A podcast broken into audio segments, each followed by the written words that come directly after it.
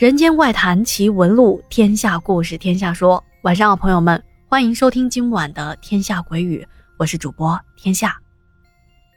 前几天咱们讲了来自四川乐山的小冒号小姐姐投稿的故事啊，不过她的故事呢还没有讲完，还剩下两个小故事，咱们今天啊一块都给讲了。在上一个故事当中也介绍过，小冒号的学校四周群山环绕，自然环境是非常的优美的。离山里近，那么就容易看到一些来自大自然的山野鸟兽。但是这一天，小冒号在宿舍里见到的这个昆虫啊，可就不一般了。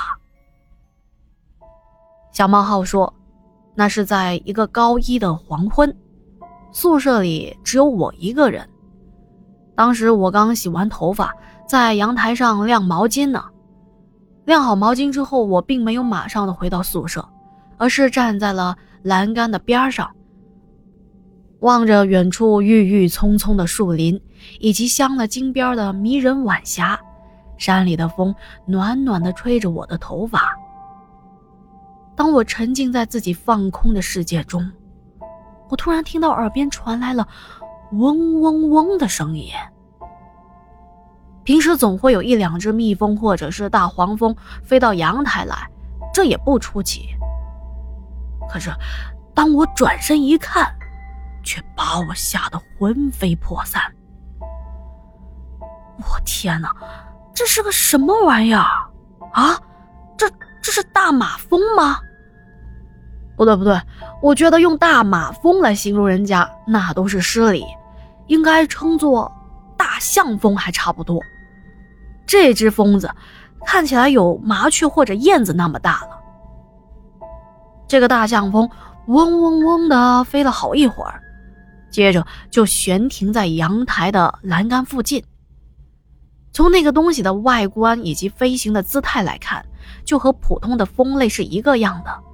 有一对透明的翅膀，身上还带着棕色的条纹，脖子上也有一圈棕色的绒毛，两只光滑的反了光的大眼睛是黑色的。这个巨无霸肯定是马蜂一类的东西，但是问题出在它的个头上，它实在是太大了。难道这是变异了的马蜂吗？要说我们四川地处西南。周围又是峰峦叠嶂的青山，隐藏着这些未知的物种也不是不可能。也不知道这玩意儿有没有毒啊！要是被这么个大家伙盯上一口，估计得疼半天吧。我一边紧紧地盯着那只大象蜂，生怕这玩意儿突然扑过来，然后我就一边慢慢地往后退。等我退到了宿舍门口，一把就把门给关上了。由于太过紧张，用力过猛，我都不知道，砰的一下关上那门，那家伙会不会发现？啊哈，有个人类躲在了门后，我要过去看看他。我们宿舍的门的上方区域是有一块玻璃的，关上门之后，我就趴在玻璃上观察着他，既害怕又好奇。我看到他一直在阳台上左飞飞，右飞飞。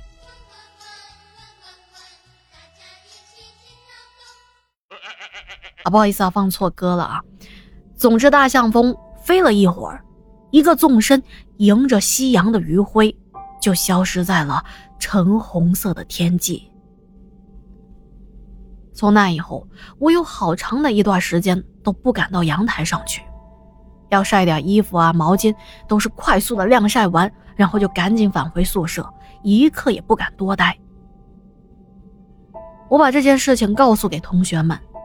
同学们安慰我说：“那个巨无霸大马蜂或许是蜂鸟，是我看错了，自己吓自己。”对于他们的好意，我只能笑一笑，感谢大家想尽了办法替我宽心啊。但是我看过蜂鸟的图片，和我当年看到的蜂类那是不一样的，这个我还是能够分辨得出来的。这个小事情算是环抱着我们学校的山林给我们开的小玩笑吧。不得不说，不管是雄奇还是平淡，大自然总是神秘和令人敬畏的。但是我接下来要说的这件事情，对我来说属于恐怖的不解之谜，也就是顶楼天花板怪响事件。对于这件事情，我就很难做到坦然接受了，至今想起来还觉得背后发凉呢。在我读高二的时候，那时课业比较繁重，而且临近会考。于是我们有时就会溜到宿舍的最顶楼，也就是六楼温书和复习。那是一整层空置的宿舍，虽然和住得满满当当的五楼也就一层之隔，但是由于这一层空间可能是许久没有住人了，缺少人气，每一次上去总觉得顶楼带着阴森的寒气。不过这个地方很僻静，很适合学习，所以我们有时候啊还是忍不住相约到楼上聊聊天啊，或者一起做题。不过我们还是不敢太往里头去，只是在最靠近楼道的这间宿舍，把它作为了一个临时的自习室。第一次来到这自习室的时候，我看到木质的床板上还有桌上落满了厚厚的积灰。用我们一手自创的打油诗来形容，就是一间房八撑床，真他喵像停尸房。哎，那么事情发生的这一天，我只记得我和一个同学，姑且就叫他小安吧。我们两个大概是在晚上的九点钟到顶楼去温书。当时我记得特别的清楚，那天我俩看的是生物的练习册，书皮翠绿翠绿的。那时窗外的山林和田野，一切都静悄悄的，没有一点亮光。住在楼下的高一学妹们也熄灯就寝了。我们两个在顶楼的那间自习室学得很投入，一切都那么的静谧和和谐。可是，过了不知道多久，小安却畏手畏脚的凑了过来。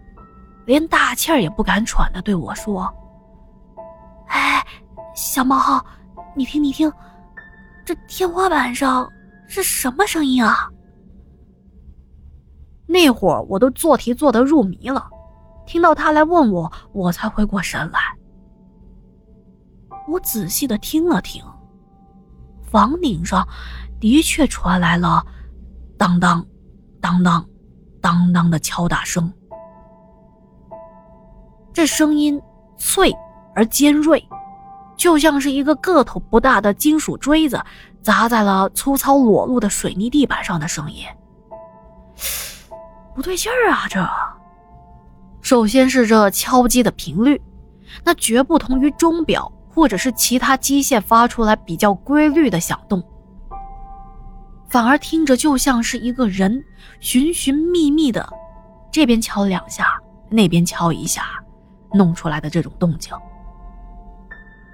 更令人头皮发麻的是，敲击声不是来自某一个点，声音的来源有明显的位移。这边靠角落的地方敲两下，那边靠墙外面的边上又来一下，甚至在我们的正上方也咚咚咚的敲了好几下。听这动静。难道是那个人？是人吗？是他？他在寻觅什么呢？还是说在试图传递什么信号呢？就在那一瞬间，面面相觑的我俩只是对了一个眼神，一个字都没说，就不约而同的抓起了课本，连滚带爬的跑出了那间宿舍。在我们慌乱的跑下楼梯的过程中。不知道是我们太紧张导致听错了，我居然还听到了另外一个人粗笨的脚步声，感觉像是一个身形很重很胖的人从顶楼上追着我们往下跑。一想到后面不知道是什么东西在追我们，我们都吓疯了。我都不知道我们下楼梯可以笑得那么快的，脚底好像是抹了油一般。一边跑一边尖叫。我估计啊，当时整栋楼肯定都被我们杀猪般的惨叫给吵醒了。跑了两层楼，就撞见了十分生气的宿管阿姨，她把吱哇乱叫的我俩给臭骂了一顿。但是我们当时啊，都被吓得为自己解释点什么都给忘了，只是一言不发的傻呆呆的站在那里挨训。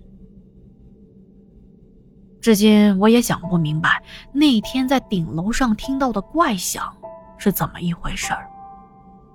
要知道。六楼再往上，那可就是天台了。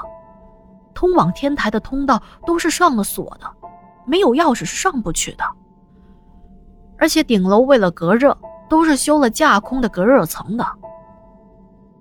那么，深更半夜在楼顶和隔热层之间寻寻觅觅敲打的，以及追着我们跑的，到底是什么东西呢？好的，今天的故事讲完了，再次感谢小冒号的投稿以及对节目的支持啊！那今天我们就聊到这里啦。如果觉得天下故事讲的还不错，不要忘记点击订阅，还有五星好评哦。另外，如果觉得免费故事不够听呢，也可以加入天下西米团，畅听所有的超长版付费节目。好，那今天就聊到这里啦，我们下期见。